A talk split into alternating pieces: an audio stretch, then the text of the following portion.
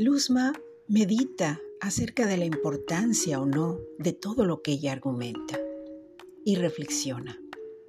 Sé bien lo que diría mi amado Hadar, que hay asuntos más apremiantes, pero en la vida hay que actuar en varios sentidos, de la misma forma que lo hace la luna que lleva mi nombre. Ella motiva los recursos hídricos, nos da luz y nos permite ver cambios en los cultivos que tenemos ella puede ser impulsiva y provocar terremotos.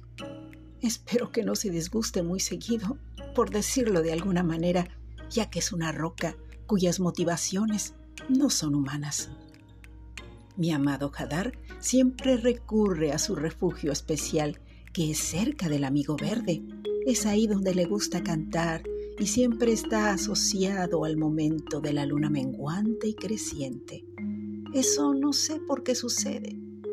Tal vez ni él mismo lo intuya. Sin embargo, yo soy muy observadora.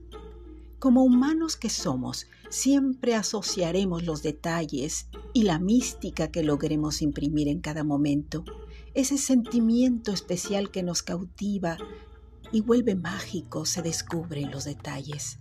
Es la razón por la cual cada uno de nosotros siempre busca un refugio para soñar despierto y llenar el alma de energía. El pasado histórico y las acciones humanas no nos colocan en un estado de privilegio. Ellos, los pobladores del planeta del cual provenimos, se convirtieron en feroces guerreros.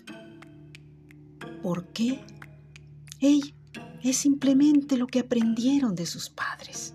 Siento que con el paso del tiempo nosotros mismos podemos enfrentar algunas discrepancias.